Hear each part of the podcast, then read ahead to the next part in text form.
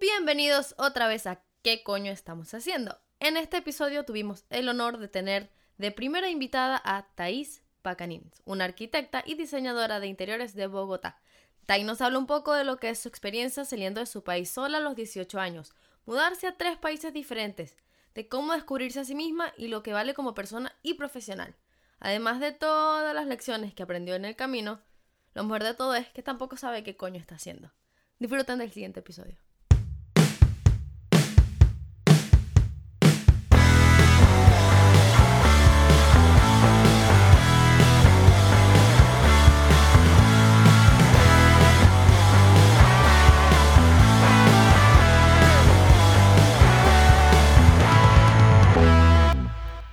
Y bueno, con ustedes, Thais Pacanín. Thais, bienvenida a qué coño estamos haciendo. Salud por estar aquí. Bienvenida. Gracias. Con vino, por supuesto.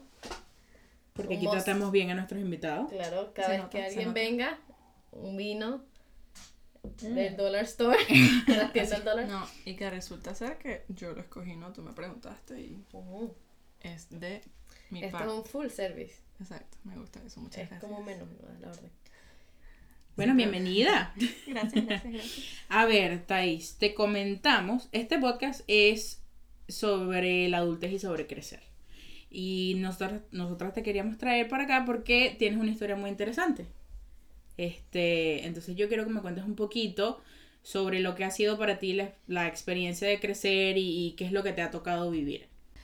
Bueno, eh, nací en Caracas, viví en Valencia y me imaginé mi vida estando con mi familia, estando graduándome en la Simón Bolívar, estando siempre juntos, siempre, siempre en familia. Pero Como todo que no. venezolano. como todo Venezuela, exacto. Pero no, no pasó así. Eh, cuando me gradué del colegio, fue que yo decidí como que, ok, aquí lamentablemente no, no pertenezco, pues este ya no es el país que yo soñé estar. ¿Qué edad tenías cuando te graduaste? 18. Y para los que no saben por por qué, este, pueden ir a www.madurocoñotumadre.com Literal. y ahí pueden darse Toda cuenta la historia. Nada más googleen Maduro Mm. Y Y ya, ya. empieza. y dijiste, ok, me voy de Venezuela. Eh, y hablaste con tus papás. No, exacto, mis papás me dijeron, ok, claro que sí, nosotros te apoyamos, estamos de acuerdo, pero déjame ver para dónde te mando, pues. Dé- Déjanos ver pa- para dónde te mando. Nunca aplicaste a ninguna universidad en Venezuela, ya era de- decidido que te ibas a ir. Bueno, de hecho, por el Opsus, ¿El por qué? el- ¿El qué? Nos vinimos muy chiquitos por el nosotros. Opsu. creo ¿Quién que es él? El Opsu es como, OPSU o EP, ups. más o menos, no mentira, O-E-P-S-U. Es un examen que te hacen, Ah, ok. ¿Sí? Que te hacen en el colegio. Ay, ¿de verdad? Nos venimos muy chiquitas. Sí, nos venimos muy chiquitas. Yo lo escuché fue ahorita. Ah, bueno, bueno, está bien. Literalmente ahorita en el. Ok, eh, entonces mis papás dijeron, ok, em, donde tenemos más personas conocidas es en Costa Rica. Y pues eh, para allá te vas, porque no te vamos a mandar sola a los 18 años, pues igual a los 18 años uno ya es grande según Estados Unidos. Aunque Según uno. Uno piensa. Exacto, uno piensa también. Pero en los Estados Unidos a los niños a los 16 años los mandan solitos. Pero X, me mandaron Pero te mandaron Costa Rica. sola. Eso te iba a decir, te mandaron Sí, me solita. mandaron sola. Ok. Y mm, pues mi mamá se quedó como un mes adaptándome. Pero ¿Y cómo fue? ¿Dónde llegaste? Llegué a casa de un amigo de mis papás que la estaban alquilando. Y en ese momento estaba vacía. Y me hospedaron ahí. ¿Y te, estás Solita. tú sola? Sí, o sea, yo sola Ah. con- en un apartamento de tres habitaciones. Ok. Y no tenía, o sea, cero muebles. Yo tuve que comprar lavadora, secadora. todos Ese fue mi platos, dedo, todo. por cierto.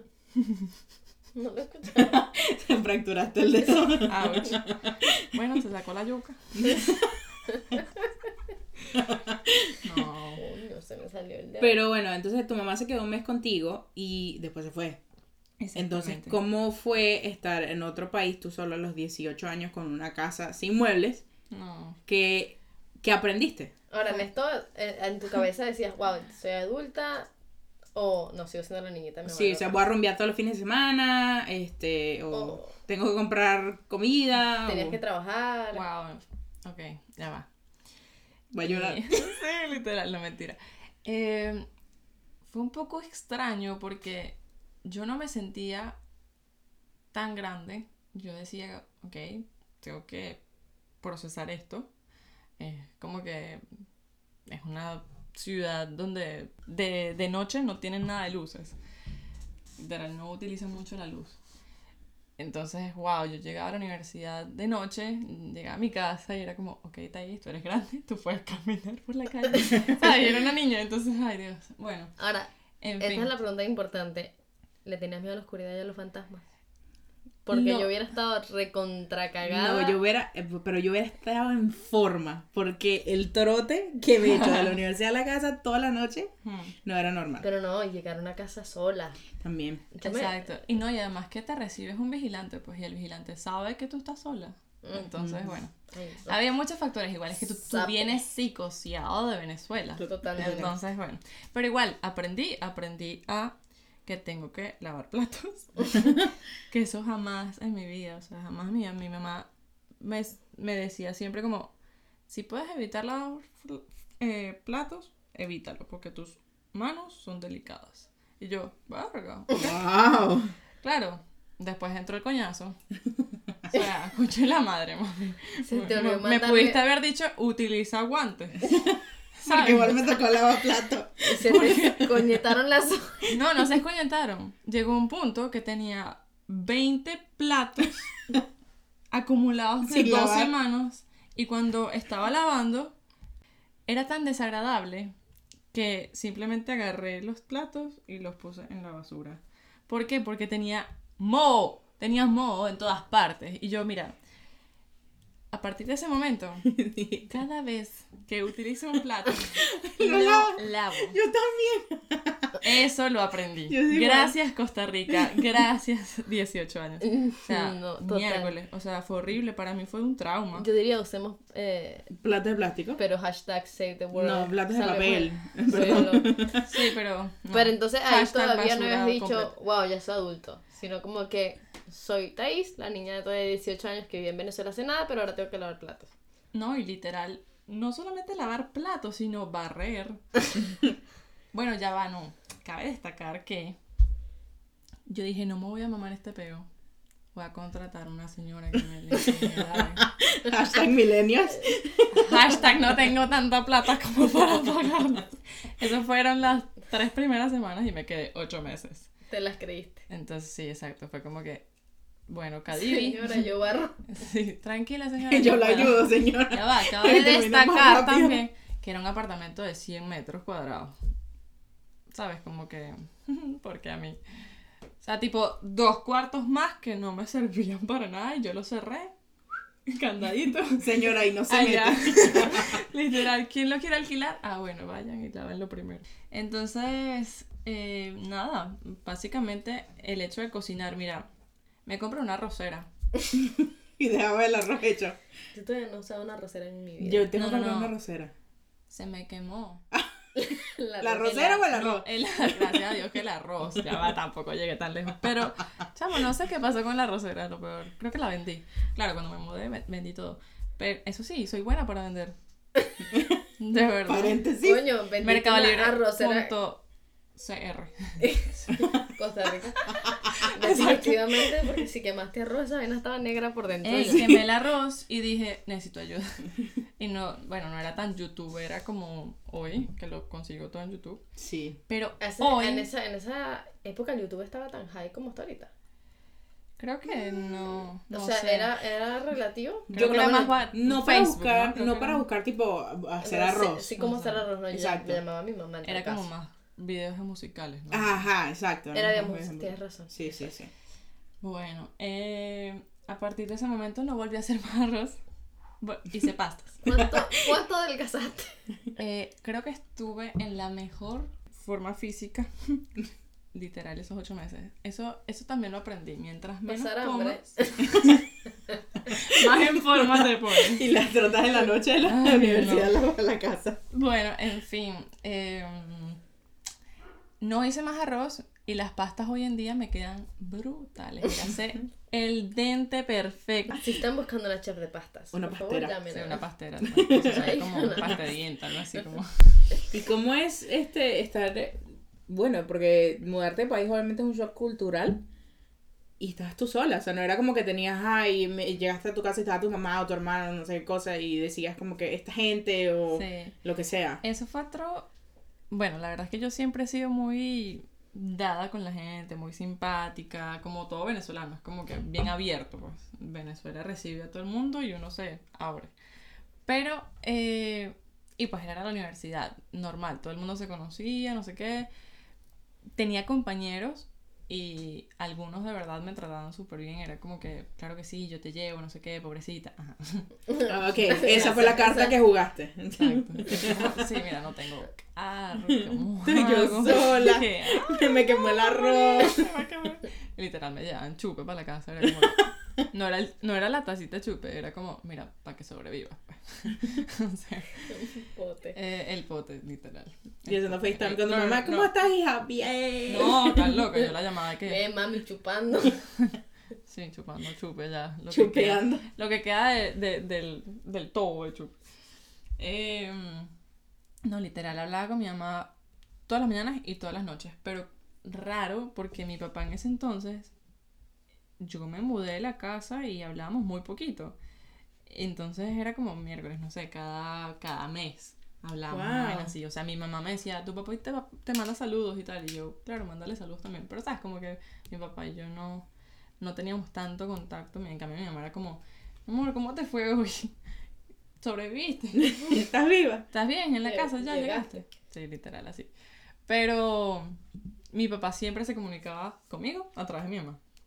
Entonces eso fue también algo que aprendí, que a lo mejor lo que me estaba pasando con mi papá era por culpa mía, porque tampoco le escribía yo, como que no era la, la, la de la iniciativa. Entonces eso también hoy en día, que estoy afuera otra vez, sin mis papás, ya hoy le escribo como, no sé, cinco veces a la semana, como que todo el tiempo súper pendiente de mi papá. Pues. ¿Sabes Yo- qué? Perdón que te interrumpa. Sí. A mí me pasó mucho, me pasó lo opuesto. O sea, yo cuando yo no, no, no era que hablaba mucho con mi papá, obviamente cuando vivía con ellos, sí lo veía todos los días, hablaba con él todos los días. Pero no era una relación así de, ay, hablar con él. Pero entonces cuando me mudé, y él me lo ha dicho también, que nuestra relación mejoró mucho.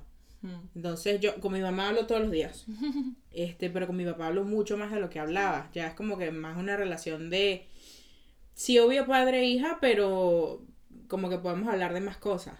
Entonces, yo no sé si es el estar lejos o, o la edad que ya uno se, se da cuenta de cosas, por decirlo así, pero está, está, está bueno que lo, que lo menciones. En cambio, con mi familia de Venezuela no hablo tanto. Sí, yo tampoco tanto. Ahora, no sé si a ustedes les pasó cuando éramos, digamos, más chiquitas de lo que somos ahora, eh, antes de los 18, etcétera, que uno vivía con los papás, este, y uno como adolescente pues tiene las peores relaciones con los papás, peleas todo el tiempo, y...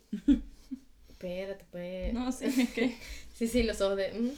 Pero este, me pasaba que yo veía a mis papás con sus hermanos o sus hermanas y los veía tan unidos que tú decías, Ajá. ¿Aquí qué a no pasó? va, a mí no me va a pasar eso. Como que, ¿cómo se llama mi papá bien con su mamá? Como que, eh, eso no. Pero ya mudado, ya Está bien. adulta, entre comillas, Sí. Tengo mucha mejor relación con mis padres y mis hermanos que Eso la que llegué a tener cuando vivíamos juntos. Es que uno empieza a valorar más porque como que estás enfocado en otras cosas y al mismo tiempo en tu cabeza dices, conchale, crecí, entonces ahora tengo que valorar lo que antes tenía, ¿sabes? Como que mi mamá me hacía las loncheras. Sí. El almuerzo calientico las cuando llegaba. Y la Y ahora-. Y exacto, y ahora que yo las hago, yo digo, mami, gracias por el tiempo que me dedicaste. Literal. Entonces uno empieza como que a valorar demasiado las cosas. Eh, por ejemplo, cuando te empiezas a administrar y tu papá nunca te decía que no por los útiles. Yo que sí que, miércoles, ¿cómo mantengo? ¿Cómo Sí. mantengo yo? No, esto no lo voy a comprar. Esto no me hace No, falta. nunca me decía como que no te voy a comprar eso.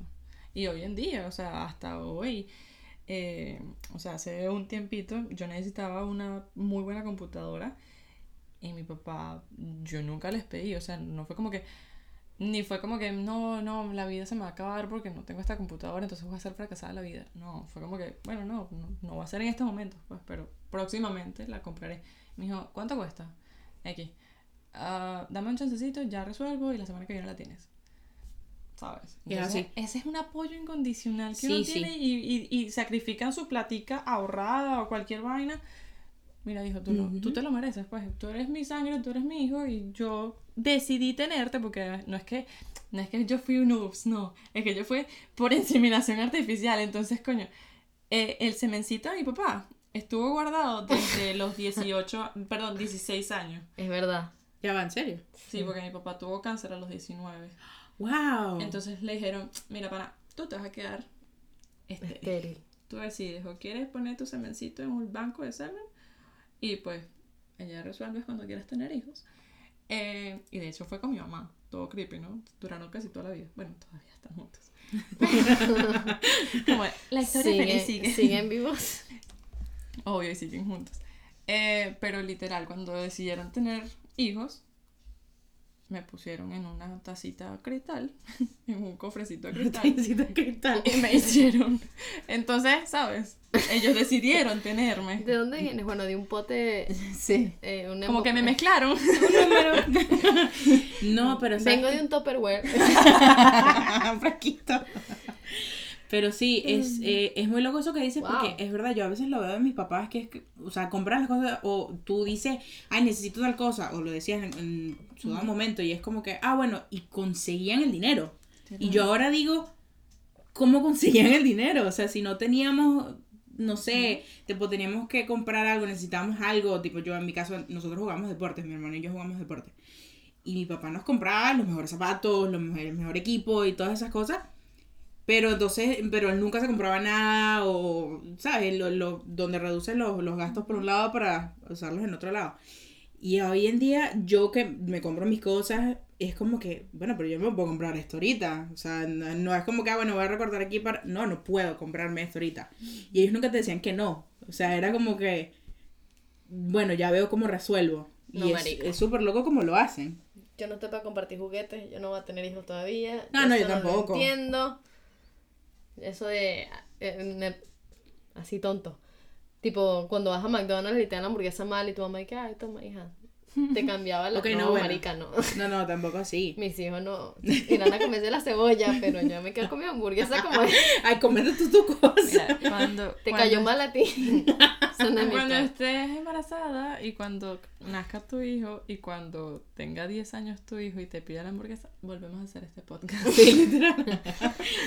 Y por el momento no va a pasar, porque no tengo ganas cambian. de compartir. Pero bueno, entonces tú viviste ocho meses. De los cuales nos cuenta que te mudaste tres veces. Me mudé tres veces. o Tan sea, mal vecina eras. No, La botaron de todos lados. no que me votaron, sino, bueno, sí.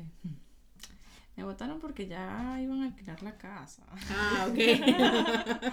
Pero no era mala. Oye, pero es que me pegó porque ya me había acostumbrado a, ¿sabes? A llegar a la rutina, a llegar y, y salir de ese sitio. Ya conocía a los vecinos. Y bueno, era, estaba como cerca de la gente que me llevaba y me traía. Pero los otros lugares no estaban mal, solo que empecé a vivir con, con compañeras Mm. que me, que me hospedaron en sus casas. Entonces fue como que, wow, el, esto yo creo que fue como el detonante de mi, de mi salida, o sea, o de mi desesperación. Gracias a Dios mis papás ya estaban súper establecidos en Colombia y me dieron la oportunidad de elegir como que, ok, sabemos que la estás pasando más o menos. Pero detonante en que eran sus casas y tú estabas como, Sí, o sea... como visita o tú también pagabas parte de tu No, yo pagaba, yo pagaba, claro, yo pagaba eh, mi, mi, mi habitación y mi estadía y mi, y mi mercado.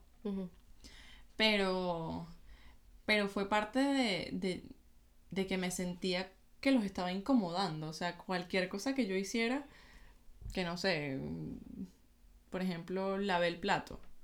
Como, ¿por qué lo lavaste así?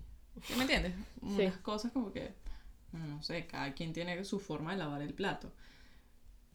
como, ok, deja el chorro prendido o, o- o abierto, déjalo ahí, no sé, un mon- montón de cosas estúpidas, miniaturas. Yo decía, no, chamo, Pero que te cargan. Exacto, cargan porque además tú estás en la universidad y yo estudiando arquitectura, dormía que sí, cinco horas y de vaina. Entonces era bien, bien heavy. Y no, pues no había como una comprensión por ahí. X, en fin.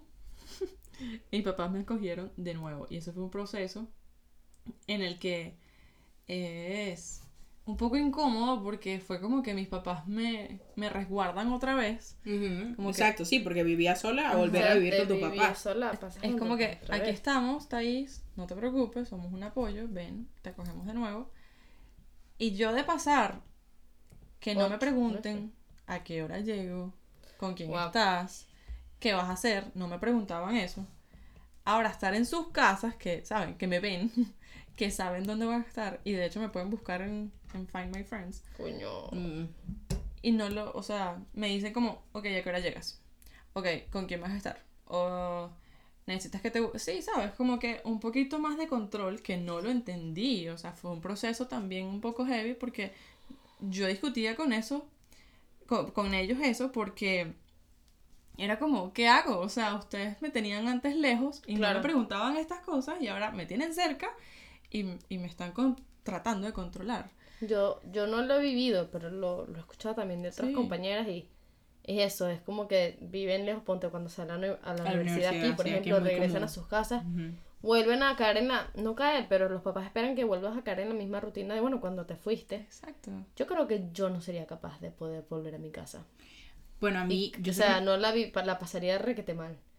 No es nada contra mis padres, papi, si me están escuchando, pero es, es que no podría. Ya yo me acostumbré a la independencia, a manejarme sola, así que dejar el plato sucio lo dejo, a todas estas secuencias de cosas que, que son mías, a mi espacio, a mi tiempo, a mi mal humor o no, yo sola. Pero es el mismo dicho de siempre.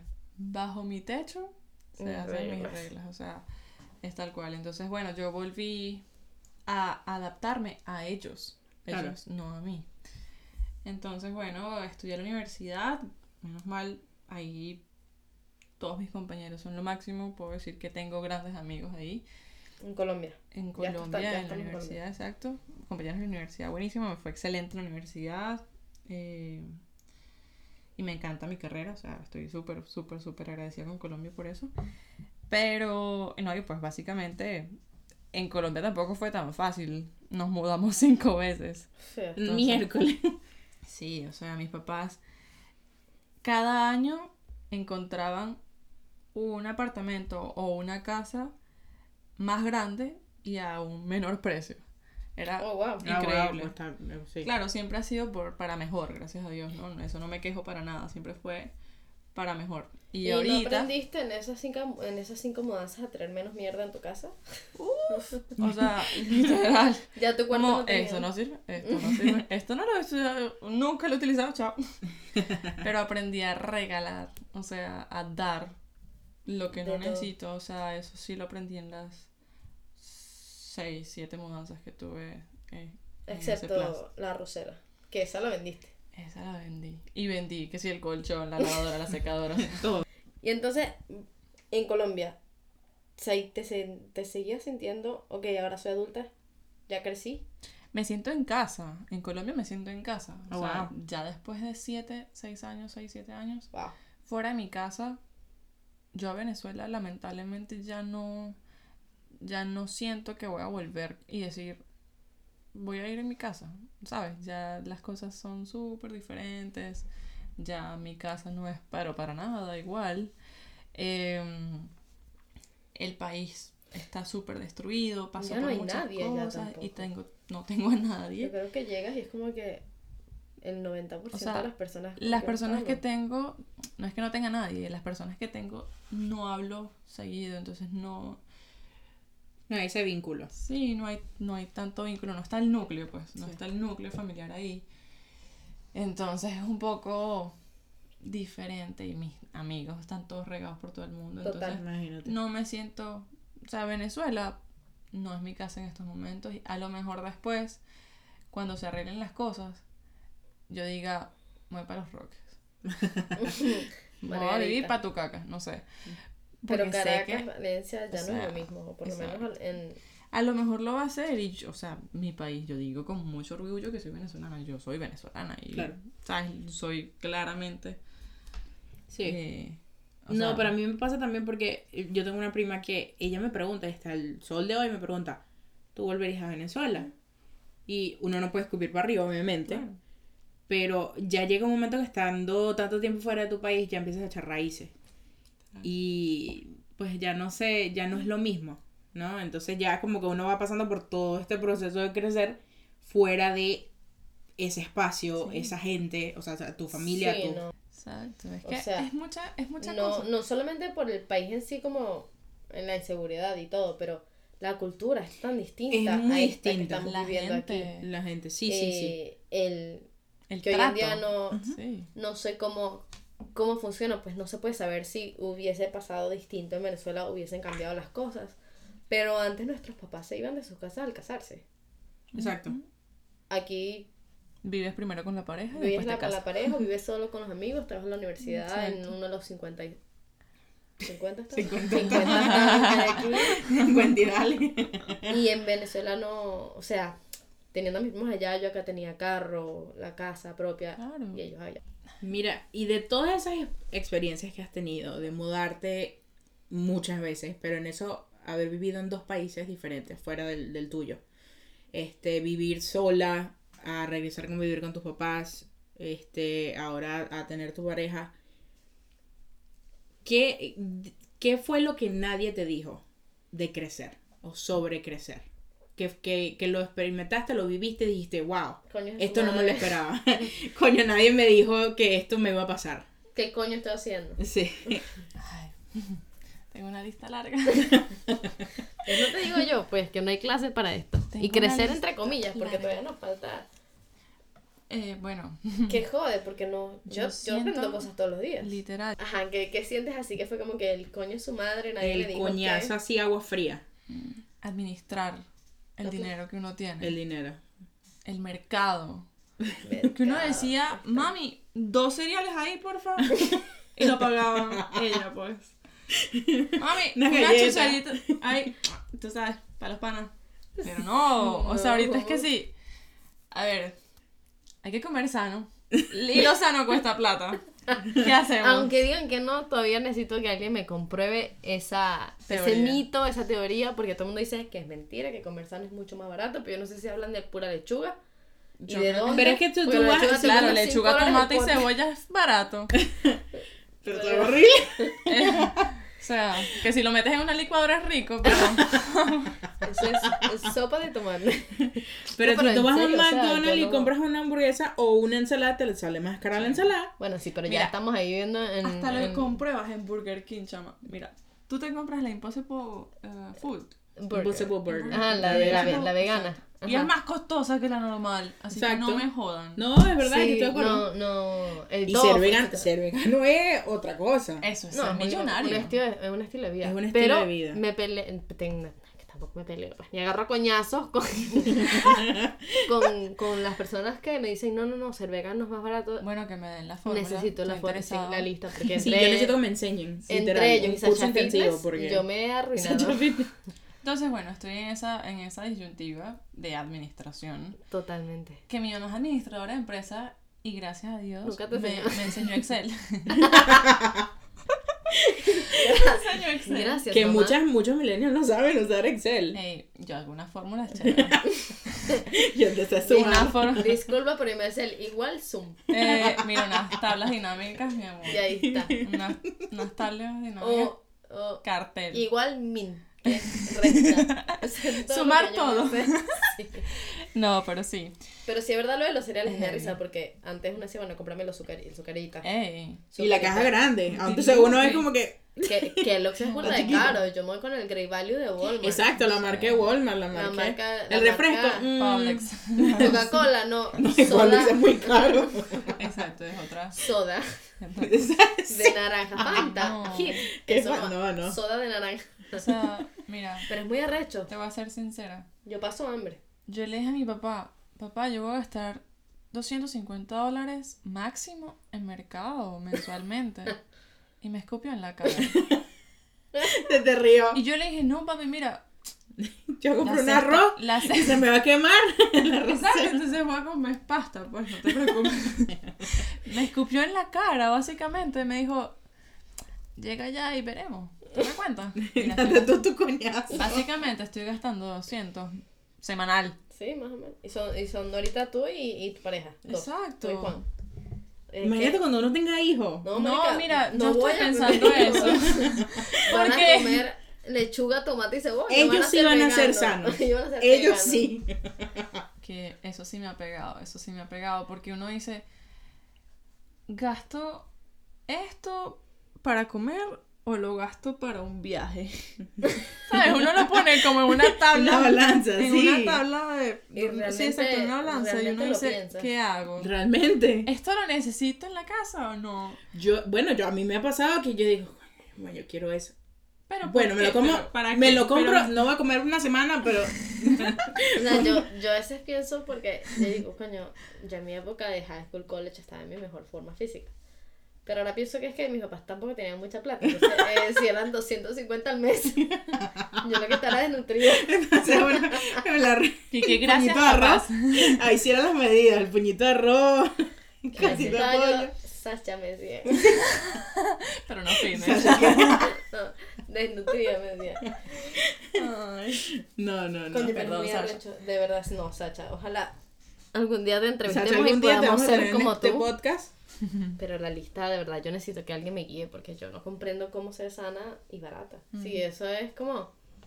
Me prostituiré porque.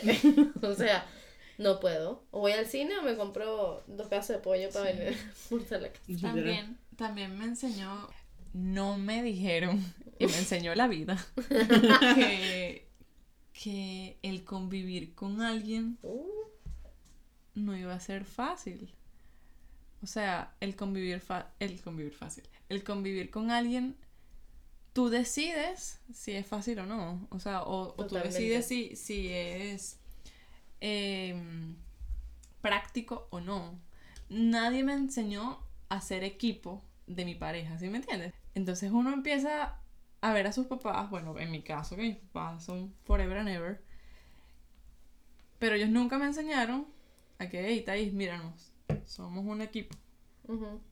Eso lo ense- perdón, eso, eso me lo enseñó la vida, exacto, eso, eso lo estoy aprendiendo ahorita con mi pareja que, wow. Y es un shock que- bastante arrecho. Claro, porque al principio que si las dos semanas o las primeras, sí, las dos primeras semanas fue como que, ¿qué estás haciendo? ¿Por qué tú estás haciendo eso? O sea, ¿Desde ¿qué? cuándo tú? Sí, yo no, yo no sabía. El interior botado por ahí, las medias. Yo, wow. ¿Desde cuándo tú te cepillas los pies? No, no, no, las uñas. No, y ahorita es como, ok, por ejemplo, es un ejemplo así súper rápido. Si yo estoy lavando los platos, él está cocinando. Si yo estoy lavando la ropa, él está tendiendo la cama. O sea, en ningún momento los dos estamos... Esperando eh, el otro. Nada, o sea, es como que yo estoy consciente de que tú estás haciendo algo por la casa o por nosotros. Ven, yo hago esto. O sea, eh, ni siquiera Muy nos- bueno. lo aprendimos entre los dos, como que, Claro. Y eso ¿sabes? será. Porque Yo creo lo que es algo muy generacional también. Eso te iba a decir, porque yo nunca vi eso en mi familia. Yo no, tampoco. yo sí. Mi papá esperaba, o espera, mi papá espera, la comida servida. Igual mi, o sea, mi papá, mi papá espera, espera, la, la, ropa, comida servida. Mi la papá- ropa limpia. O sea, yo vi mis papás en equipo en el En momento otro en que, eh, por ejemplo, con las cuentas, con la administración, lo vi mucho y eso es algo que estoy como adquiriendo de ellos. Eh, por ejemplo, en la elección de las cosas, siempre, o la elección de la decoración, por ejemplo, la elección de alguna, de, sí, de algún cuadro o algo así, mis papás siempre eran como, ok, ¿qué opinas tú de esto? ¿Qué opinas? ¿Sabes? Como el diálogo. Total, sí, sí. Eso, eso yo no lo viví sí. realmente. Y no son de crítica, porque es, es así. Eh, pues así es lo de ellos. La parte económica tampoco, eh, no sé cómo la manejaron. Hoy en día, por tanto golpe al cambiar de país, por tanto golpe al estar, no estar en su casa, no tener sus carreras como era. Mi papá era veterinario en Venezuela, mi mamá era maestra, aquí son nada que ver. Creo que aprendieron a que tienen que trabajar en equipo para que las cosas funcionen. Les tomó mucho tiempo. Hoy en día los veo y estoy orgullosa de verdad de lo que han logrado, pero sí sigo insistiendo que es algo generacional Sí, y que es algo sí. que uno, no sé si lo ve más en las películas o con todas Maybe. estas charlas más de, de, la, de la igualdad Sí, que se está armando totalmente, que no Eso puede ser. es como era, pues decir antes. Sí, yo creo. Creo que la televisión nos está haciendo. O les Sí, está influye- haciendo influye a los hombres un clic. Exacto. Sí. Porque nosotros lo tenemos en la sangre, pues nosotros Sí. tenemos el ama de casa en la sangre. Es como Sí, que el tenemos que ser organizadas, tenemos que limpiar esto, tenemos que hacer esto, tenemos que tener todo súper. Bueno, yo la verdad que ese chip no tengo. ese chip no entró en mí. Sí. Pero sí, sí siento que los hombres han adquirido como ese, vamos a ayudarlas. Yo creo que es que a- hasta- involucrarnos. Es que a esta altura les toca, porque sí. eh, Hoy en día, si no eres así, estadísticamente- te, te Estadísticamente No, he estado viendo que muchas más mujeres están viviendo la vida soltera y realmente están cambiando a los hombres por los animales. Ah, no, sí. Ajá. Sí, por sí, los sí, perros, los gatos y viven solas tienen y tienen, tienen sus carreras sí, sí, sí, sí, sí, arrechísimas total. y porque supuestamente, esto es estadísticas, los hombres, estadísticas, perdón, es mi spanglish, los hombres este, nos están quedando un poco en lo que es la universidad, las mujeres están avanzando y ya hemos tenido, tenemos más oportunidades de, de surgir y crecer, ya no es como antes, se nos han abierto Sí, muchas puertas total. gracias a grandes mujeres. No necesitamos a nadie. No necesitamos a nadie. Y entonces ahora ya las mujeres no estamos buscando un hombre que nos, que, ¿cómo se dice? Este, Mantenga. que nos mantenga o que nos sostenga, sino que nos complemente. Total. Y conseguir un hombre así no está fácil, a menos de que se preparen para esta nueva época y lo que se viene, esta ola de chamos que Aún vienen más. ahora, ahora se aún más así Y todavía. es así, y es tan así que yo lo veo, a mí me pasó como una mezcla de las dos. Eh, o sea, mis papás se complementan muchísimo en otros aspectos, no algo así de la cosa, de la vida diaria. Pero a mí desde chiquita siempre, o sea, yo me acuerdo, mi, mi mamá sobre todo me decía, el día que tú consigas un novio o un esposo, tienen que ser un buen equipo. No, a mí no me dijeron eso. A mí sí, a mí me lo dicen, tienen que ser un buen equipo, tienen que trabajar juntos. Ya me lo decían, pero no lo hacían. No, no, sí. Pero, pero, pero lo veo igual, o sea, era una cosa que se encargaban de unas cosas cada uno y se complementaban muy bien. Pero ahorita yo lo veo es con mi papá y con mi hermano. Mm. O sea, ese contraste de, de mi hermano, o sea, vive solo en la universidad y mi hermano se hace todo él solo. A tal punto que a veces le reclama cosas a mi papá de, de mira, tú, o sea, haz esto, yo hago esto y cosas así. Y, y lo he visto en ese cambio, o sea, en esa, ese gap, sí, de, de generación que hay, que está. Chévere. Mi hermano tiene 20 años. Sí. sea, Totalmente, es así. A ver, este, una pregunta que es muy curiosa para mí. Si volvieras al tiempo, a, poder- pudiese viajar en el tiempo, ¿qué le dirías a tu yo? Me da risa decir adolescente, porque es que siento que Todavía somos adolescentes. Todos somos adolescentes. Tú tienes 26. 26 años. Tengo 26 recién años. cumplidos. Recién cumplidos. O sea, ya está, estás en esa edad del, de la crisis de cuarto de, De de No siglo. tenemos ni 20 ni 30. Estamos como. Estamos que, en el ¿qué medio carajo? y está todo el todo loco. Wow. O sea, ¿qué sí. coño estamos haciendo? Exacto. Entonces, ¿qué le dirías a, a, a tu yo? Al tuyo que se mudó a Costa Rica. Sí, o un poquito más chiquita. ¿Qué le dirías? Marica, no crees. Marica, no, no trates de hacer arroz. De una vez te va a salvar eso. Métete a la pasta. Ay, es que. Uy, muy buena pregunta, se quedó pensando. Sí, sí, sí. ¿Qué piensas? Muy buena, muy buena pregunta. Es que no es fácil porque Porque es que no me te- arrepiento, ¿sabes? No me arrepiento de las cosas, pero No, sí, claro. me, sí me hubiese gustado decir, o que alguien me dijera, cuando tenía 18. Es que hay tantas cosas. Sí, me es hubiera gustado que me hubieran eh, enseñado un poco más de las finanzas. Ay, a mí también, total. Y no sé si necesariamente este país que es mucho más complicado y te engañan con todo lo que existe y las tarjetas de crédito y todas esas cosas. Pero es algo que es como que, wow, si te das la vuelta un segundo, puedes caer en deuda brutalmente. Sí, total. No sé, es algo que capaz me hubiese gustado tener una clase sobre eso. Universidades, colegios, por favor, escuchen este podcast. Sí, literal. Clases sobre los impuestos y ¿Sabes qué me hubiese gustado a mí que me enseñaran? O que alguien me dijera, ¿cuánto vales? ¿Sabes? Como que esto es lo que tú vales. Tu tiempo vale. Eso ahorita, después de estudiar cinco años y decir, ok, gasté un platal, o mis papás gastaron un platal por mí estudiando, que luego entres a un, a un centro o a un, eh, una compañía y básicamente te escupan en la cara y dices, tú no vales nada, chamo. O sea, ¿te conformas con esto o chao? O chao. O sea, es literal como que, ok. Y uno se conforma y uno dice, Sí. lo necesito. Y se lo cree también. Y se lo cree como, bueno, sí, está bien. A otros les va peor. No sé, te cagas todo también que digas, bueno, si esta es Te mi de subir. Sí, de- sí, sí, de te intimidas subir la totalmente. escalera del- Dice, bueno, la calorita. Ya después será mejor. Exacto. ¿Por qué coño? O sea, Es si verdad. tú lo vales. Tú eres una Eso me hubiese gustado. estudiante graduada de la Javariana, una de las mejores escuelas en Colombia, Sí. y de arquitectura. Y yo he visto tus trabajos Ujú. y de verdad que Gracias, gracias. es increíble. Entonces sí afecta, eh, me, me impresiona escuchar de tu parte que eso lo hayas vivido también. Claro. o sea, yo lo he vivido eh, en el mundo de la producción, siento que es algo donde te viven escupiendo en la cara.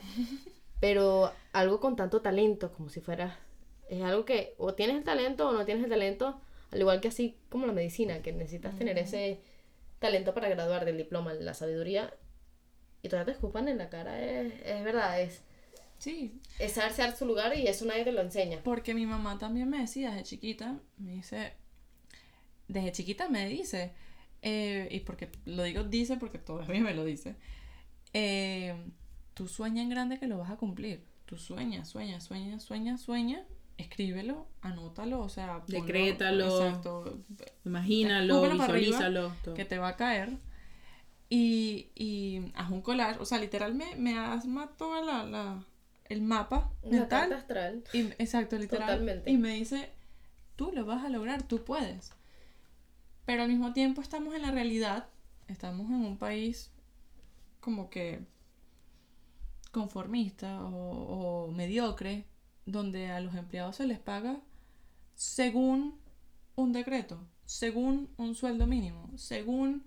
¿Sí me entiendes? Total. No es como que yo vi tu trabajo, yo vi tu currículo, yo sé de dónde vienes, eh, yo sé lo que vales y mira, nosotros te vamos a dar esta cantidad y te aseguramos que vas a ser lo mejor del mundo para nosotros. Te necesitamos, te queremos, Sí, tú sí, eres sí. parte fundamental. No, como, No. ¿te interesa? Ah, bueno, si no te interesa no te preocupes, tenemos Hay 50, otro. Sí. tenemos 50 más. Sí, ya, ya hoy en día no, No no, sé es si así. antes o no era así, pero nadie lee tu historial, nadie sabe un poco más de No. ti, nadie... Sí, todo es currículo. no Tienes son- diploma, eh, tienes experiencia. Inglés, tienes español, tienes y francés. estás tienes- dispuesto a trabajar por este por esta cantidad. Esa es la pregunta Exacto. siempre fundamental Claro. que te hacen. Pero incluso, o y sea, dices, bueno, eh, si no te gusta, bueno, sabes, más. Exacto. Entonces mi mamá, claro, se adapta a eso y mi mamá me dice, bueno, mi amor, será, vendrán cosas mejores. ¿Sabes? Hasta que como que ella se contradice un poco porque Claro. sabe dónde estamos. Y eso es algo que no me enseñaron en el mundo. Claro. Como que no vayas a aceptar eso porque tú vales mucho más, ¿sabes? Yo no Ya. puedo entrar en este mundo como engreída cuando no voy a... No voy a I'm not gonna fix. in- No vas a ferir- sí, no vas, a- no vas a... Y es muy difícil. Encajar, exacto. Encajar. Encajar. Y es muy loco porque eso no te lo enseñan. A ti te enseñan que te gradúas, aprendes. Y son Todo esto, coñazos, todo. son coñazos. Y en la primera entrevista de trabajo, los primeros dos, tres trabajos, te quedas como que, mierda. Ujú. O te gradúas de X cosas, estás trabajando en una heladería y tú dices, Ajá. Eso pasa ¿Cómo? mucho. Eso pasa aquí mucho. pasa muchísimo. Y Pero que ganas muchísimo. más. Y que ganas más siendo eh, heladero que eh, en tu profesión en tu país. ¿Sí me entiendes? Totalmente. Sí, por sí, por sí, la sí. otra moneda. Entonces, el cambio, la desvalorización y así pasa. O sea, nosotros mismos decimos, ¿qué preferimos? no, ¿qué Claro. hacemos? Sí. Es que no, no, ¿Qué no. hacemos? y, y, y hablando de cambiar la moneda, ah, ya, ya dijimos qué es lo que le dirías a, a, a tu yo de hace unos años. Pero con lo que acabas de decir, que tu mamá dice, bueno, ya, ya, vendrán tipos mejores y co- cosas así. ¿Qué le dirías tú a tu yo de la edad de tu mamá? O sea, visualízate en el futuro. ¿Qué le dirías tú a esa persona? ¿Qué, qué- qué, qué sería tu mensaje para esa persona? que no se conforme y que realice o que haga material lo que está soñando. O sea, que lo ponga sobre la mesa, cuantifique cuánto va a costar y ahorre para hacer eso. Porque justamente hoy, gracias por decir eso, o preguntarme eso, porque justamente hoy mi mamá me dice, ¿sabes qué? Quiero emprender. A los Te 54, dijo tu mamá. Sí, a los 54 años. Carajo. Y desde que yo tengo uso de razón, yo sé lo que, lo que ella quiere yo- en la vida, pero por circunstancias necesarias, exacto, sobrevivientes, se tuvo que adaptar a lo que, o se tuvo que conformar con, con, con, con emplearse, o sea, Claro. con trabajar y ser empleado. Entonces, hoy me dijo, ya creo que llegué al punto en donde quiero cumplir mi sueño. Y yo digo, ok, no está mal, por lo menos no te has muerto, ¿sabes? puedes hacerlo, puedes hacerlo, tranquila, yo te Pero apoyo. está a punto de No hay problema. Pero, no. pero no quiero que eso vas, pase. Claro. Y por es que eso, o sea, porque no quiero que eso pase, yo con mis fucking 26 años, con mis fucking 26 años, de verdad, el tiempo, pro- eh, perdón, la palabra proceso y la palabra paciencia no entran en mi diccionario mental. Es muy Totalmente. difícil. No pero entran. ¿Por qué? Porque siento que Uno quiere todo ya. todo ya y quiero emprender y quiero hacer mi negocio y quiero que sea súper gigante no y quiero si- ser famosa, no quiero ser si reconocida. Ya, por favor. Yo no, no- sé si es que es todo ya. atacada. No sé si es que es todo. No sé si es porque es que es todo ya, sino más como que mírenme, tengo el talento y la Sí, capacidad. quiero para, mostrar lo que puedo hacer. Denme la oportunidad. Y a mí me pasa que eso creo que es uno de mis miedos más grandes, es que no vaya a poder emprender por cosas de la vida que pasan que tú dices, bueno, me frené aquí y me toca frenar mis sueños, frenar ciertas cosas porque pues me toca X cosa que Exacto. tenga que tocar. Y eso ha sido, o sea, mi pareja ha sido parte fundamental de este proceso que cabe destacar que sigo viviendo, o sea, terminé de vivir con mis papás hace dos meses Ujú. y empecé a mudarme con mi pareja. Pero eh, antes, o sea, hace dos meses, también renuncié a un trabajo de dos años, o sea, un año en uno y otro año en otro, pero siempre manteniendo la carrera de por medio. En los dos trabajos me pagaban lo mismo y ahora em, con mi pareja, él me enseñó a, a, epa, tú tienes capacidad y ven y te enseño a emprender, porque él es emprendedor de hace 5 años y él tiene 31. Entonces, ¿sabes? Es como que ¿Qué es lo que un mentor nosotros- para mí, sí, es como claro, un mentor claro, para claro. mí, como que ven, te enseño a emprender, vamos a hacer plata y yo te apoyo. O sea, tú haz esto, enfócate en esto mientras yo te... te... Que no es fácil. Para Exacto. ¿no? Eso, es- eso es una fortuna para Sí, alguien sí, como que, realmente. ok, es un apoyo increíble. Y Porque además si que mis no, papás me apoyan, entonces... Toca el trasnocho. Exacto. Entonces ahora eh, me enfoco bastante en hacer dinero, pero al mismo tiempo me enfoco bastante en, En lo que tú eh, quieres en lo hacer. que yo quiero hacer. Que Es súper importante. Estábamos hablando antes Todos los días me enfoco a hacer algo pequeñito, un grano Un de arena, de arena, para, sí. para, Dios quiera, antes de los 30.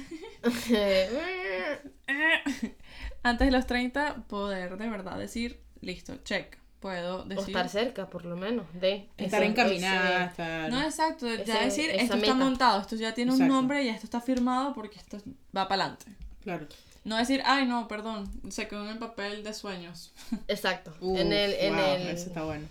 Se quedó, ¿cómo es que le llamamos? Al el mapa del tesoro. mapa del tesoro. Se quedó plasmada la Rover. Entonces, gracias a Dios, tengo una pareja Atacada. que realmente me apoya, que está como en las mismas circunstancias, o que estaba en las circunstancias que yo, y hoy dice, a ti no te va a pasar lo que a la mayoría le pasa. Sí, porque hace- fue hace cinco años, o sea, él empezó a aprender a tu edad A tu edad. ahorita. Más o menos, exacto. Wow. O sea, que es, un- es una Sí, sí, sí. esperanza para muchos. Que eso es lo que estábamos hablando antes del podcast, nosotras, de, de lo que estás trabajando ahora y lo que yo estaba trabajando con mi carrera es exactamente lo mismo que estás ganando tú ahora, lo que yo ganaba tiempo completo y lo que tú estás ganando haciendo medio tiempo. Y es en shock. Y que estoy trabajando en algo que no, Que tiene, No tiene que ver con su no carrera. tiene que ver con Entonces, mi carrera. eso- es una me- locura. Eso me, que, me dejó como que, wow, por algo renuncié de donde estaba, ¿no? Y bueno, Y eso hace parte de valorarte. de valorarme de cuánto vales, o sea, de cuánto significas, de cuánto te aprecias tú y cuánto te mereces. O sea, es que eso es, sí, eso es algo es difícil algo de, de uno entender porque que ni la la gente- universidad te enseña. En Nunca absoluto. te dicen, ¿sabes No. qué? Hacer esto, hacer un podcast igual X dólar o X bolívares o X pesos colombianos. Nadie, nadie te enseña nadie a- te dice cuánto valen las cosas que tú ¿Qué haces. tú haces? Sí, sí, es verdad. Eh, El soñar también no te lo que vas a hacer haciendo esto. Te- para sí, que- te, te- sí. Te empiezan Te a- quitan a- mucho las alas. te intimidan, La sociedad te quita mucho. mucho las alas. te, te da mucho golpe porque hay que caer en una supuesta sociedad, no sociedad o sí. En una rutina, en un En plan una- de vida. No, eh, no solo eso, sino que tenemos que caer a hacer lo que la sociedad nos pide. Por eso. Pongamos un plan ejemplo. de vida determinado. O sea, para que nuestro YouTube pegase como buen canal, tenemos que ser unas dramáticas ridículas de mierda. ¿Ok? No lo soy, no es lo que yo quiero lograr con mi canal, no es lo que quisiera lograr con mi podcast. Claro. Y esa, esa cuerdita en la que te quieren montar es muy difícil montarte y no romperla. Entonces, es un molde al que hay que salir y, y le echas bola y te sientes que de repente estás como que hoy estamos haciendo podcast, mañana qué coño estoy haciendo con mi vida y así. Es que yo creo que estamos peleando contra la sociedad y la identidad. Literal. El querer ser Y el deber y ser. el deber. Ah, exacto. Aparentar. El aparentar, el aparentar ser o el, el que, lo que quieren que seas Sí, sí. y sí. mantener tu yo bien firme y decir, bueno, aunque no tenga un millón de views y tenga 100, todavía Mantener sigo tu, tu, siendo yo mi voz, mi identidad, mi, mi persona, mi... tu ser genuino, pues. Sí que no está, que hoy no es fácil, hoy en día no es fácil.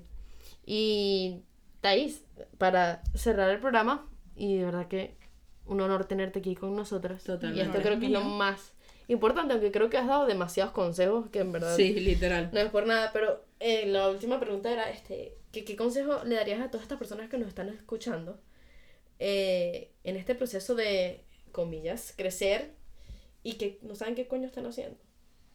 ¿Sabes? Mm. ¿Qué, qué es ese consejo que tú dices, mira, Esto te va a ayudar. Lo que estás sintiendo en este momento, hoy, eh, esto que te voy a decir, usa lo que te va a ayudar. o sea, ejemplo, el arroz, en la arrocera no lo pongas a tanto, ponlo en menos para que no se te quede. Eso no lo aprendí, no lo aprenderé, no voy a utilizar O no hagas arroz, haz pasta. Exacto. Sí. Que la pasta es más rica, más variada. Puede hacer más con la pasta. Hay de lenteja, hay de hay integral, Sí. hay, Epa, y pasta integral.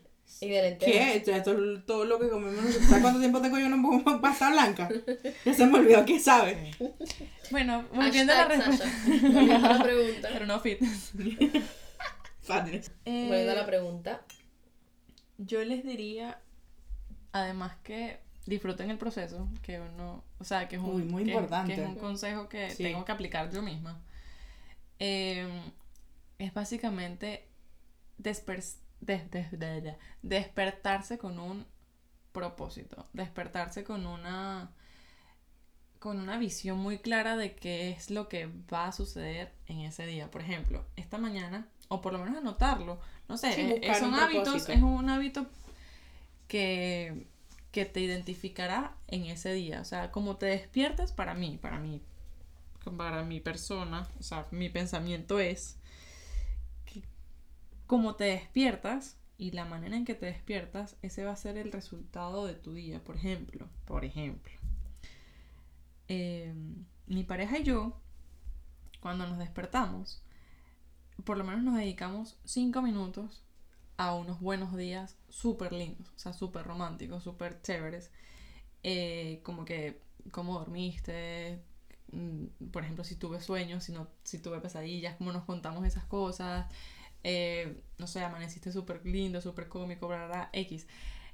Cinco minutos de, de cariño sin ver el celular. O sea, lo primero que hacemos es eso, vernos la cara y decir esto, esto y esto y Sí, esto. porque no agarra el celular directamente. Directamente. Yo, o sea, nosotros, mejor dicho, no lo hacemos. Ya ese hábito lo rompimos. Lo segundo, obviamente, es revisar el celular otros cinco minutos. Como que hay algo importante, no hay importante, entonces vamos, hacemos desayuno. empezar el día. Exacto, como Pero en el interín, o sea, mientras voy haciendo las cosas, voy pensando, ok, hoy es un día que tengo que hacer esto y esto y esto. ¿Cuál es mi propósito del día? ¿Qué, qué hay que hacer? ¿Qué, qué, qué debo hacer un- o qué, qué granito de arena debo colocar en el potecito Para para encontrar el objetivo o para alcanzar el objetivo. Entonces, ¿sabes? Es un poquito de rutina, es un poquito de hábito que cada uno tiene que configurarlo a su modo. Es un es- súper personal. Sí, Entonces, sí, es verdad. pero lo que yo digo, o sea, lo que yo les aconsejo a los que me están escuchando y, y quizás están como en esa rutina de que lo primero que me levanto es ver Instagram, no comiencen el día tratando de, de ser, porque es que eso es lo que pasa cuando uno ve Instagram. Cuando uno ve Instagram, ve tanto lo que pasa de mentira, porque uno publica no cosas malas, uno publica solamente las cosas buenas. Claro. Entonces, claro, ves a tus amigos en, las pl- en la playa, en, en Bora Bora, y no sé qué, no sé cuánto. Ay, mira, este suben esto, este suben otro, rara, rara. Y yo, bueno, aquí, tú sabes. No. Pasando roncha. eh, no sabemos el backstage de ellos. Mandar- Eh, Lo que manda arroz, exacto. No sabemos el backstage de. eh, verdad, Mira, déjame, hacerte- déjame, déjame en paz con el arroz porque la pasta me cae. Ya, pero yo creo que ya me da una pata. O sea, en serio. Pero tienes toda la razón. Todas las que quieras. Sigue, sigue. Tengo el menú de pastas.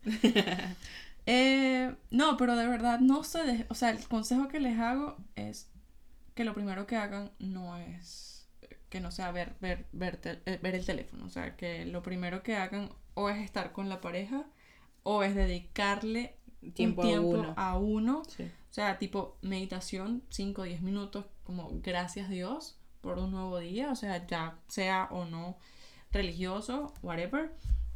Pero de verdad dedicarle ese primer momento de la mañana a uno. Porque es que no. O sea, recuérdense que Instagram no fue desde siempre, pues. Entonces, sí, es verdad. no lo necesitamos. Entonces, ay, es como que un proceso un poquito complicado, pero se logra. Y eso ha sido, ha sido parte de que, de que mi, de que mi, de que mi emprendimiento sea o que esté avanzando. Como que yo le voy poniendo eh, o le voy quitando las piedras en el camino, como que lo voy enfocando, ¿sabes? Claro. Como que, no, no, no, ¿para qué voy a hacer esto si, si Estás eso no lo puliéndolo necesito? todos Exacto, los lo Sí, lo puliendo. está Entonces, llevando los poniendo, sí, sí, sí, sí. Ok, entonces se lo comento a mi pareja y, y es como que sí, perfecto, no, no, no, no hagas eso porque eso va a quitar tiempo y así. Y ya. Qué loco que, que un millennial te, te diga eso, ¿no? Que es como Sí. que, bueno, deja el celular. Es Ese es un que consejo que muy no- heavy. creo que lo, vas sí. cre- lo tienes que ir viviendo y vas poquito a poquito dándote cuenta que A mí me costó. la vida del Instagramer, la vida del Tumblr, del Twitter, del Facebook, no es la vida de verdad de una persona. Claro. Y eso es muy difícil. Te va distrayendo, creo. Sí, de tus metas. Te, te, Y de la realidad. te deprime, realmente es la palabra, porque te hace sentir como que ya, que hago yo haciendo tres granitos de arena al día y esta persona ya está en Bora Bora. Como acabas de decir, es bastante difícil. Sí. Y wow, aquí tenemos a Thais con 26 años recién cumplidos, otra compañera de los 90, una arquitecta increíble que acá les dejaremos su información porque realmente los trabajos que ella hace son increíbles. Es la futura eh, arquitecta de mi casa. Ya todo Y de la mía, por es- favor. sí. E interiorista.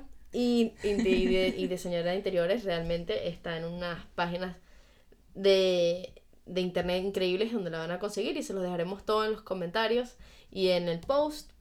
Pero realmente al yo conocer a Thais por muchos años, sé que es una persona que de verdad, no sé si es porque la arquitectura la llamaba por su forma de ser, pero es una persona que va para adelante y estos consejos que está dando los veo los, y los siento tan genuinos porque esa es ella.